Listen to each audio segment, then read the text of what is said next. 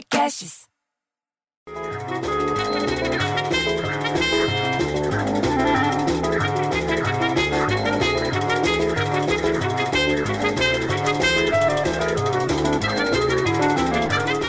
Daí, do nada, me vira a beocha da dona Lourdes, que anda pelo prédio sem máscara e com a sayonara e com a sultana sem coleira. E tossindo, ela tosse o tempo inteiro, ela parece a dama das camélias, de tanto que ela fuma. E fala que mesmo sem internet, um pai percorre 28 quilômetros de bicicleta de um estado até o outro para buscar as tarefas dos filhos para fazer em casa durante a pandemia. Você sabia disso? Diz que ele se chama Edemilson e pedala do sítio que fica em Guaratuba, no litoral do Paraná, até o colégio que fica em Garuva, em Santa Catarina. Dois estados diferentes, bicho.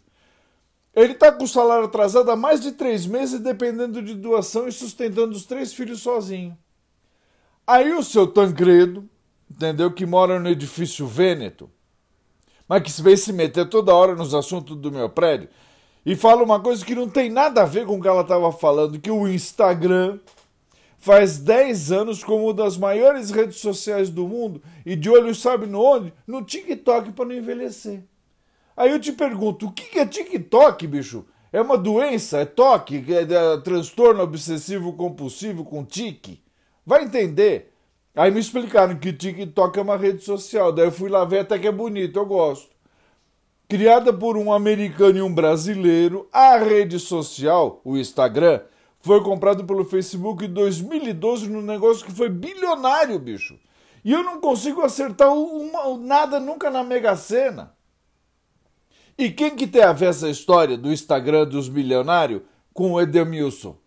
Me explica porque eu não entendi ainda o que, que ele quis dizer. Mas daí a beócia da dona Lourdes e o velho da Vêneto resolve que vão brigar para ver quem que vai falar a outra notícia. Que os educadores devem ser o segundo grupo a ser vacinado contra a Covid.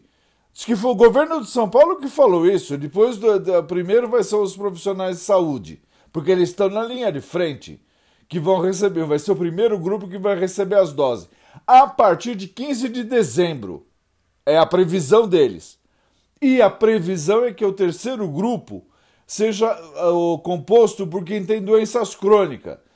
Ou seja, quem está com doença a vida inteira vai, vai, vai ter oportunidade. Parceria do Instituto Butantan com o laboratório chinês para a produção do Coronavac foi anunciado em junho.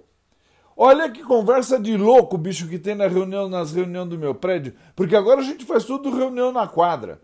Não se faz mais reunião dentro da sala de, de, de reunião. Só daí, depois que o circo estava montado e os animais estão gritando lá um com o outro, que vem o André Zelador para ver o que está acontecendo. Aí ele aparece, você entendeu? E daí junta o povo, porque daí junta a Cleonice, que a gente chama de cloroquina a Miquelina, que tem 14 anos, mas tem nome de véia. A dona Dulce da droga Dulce e a dona Valquíria, que vem de bala e bis para ver a confusão. E daí, do nada, sem mais nem menos, você entendeu? Vira o André Zelador e fala que uma empresa de ônibus lá de Francisco Morato, Francisco Morato é aqui, uma cidade na, na região metropolitana de São Paulo, diz que lá em Francisco Morato, essa, essa empresa de ônibus cedeu um espaço no estacionamento do terminal para cães abandonados da região foram colocados 20 casinhas para os animais se abrigar. Aí todo mundo olhou para Sayonara e para Sultana, entendeu? E todo mundo pensando a mesma coisa. E foram saindo de mansinho. Você acha que eu tenho tempo para aguentar isso, bicho? Ah, eu vou embora trabalhar que eu ganho, mas eu fico tão puto que eu prefiro um filho viado que um filho cachorro. Ah, tchau.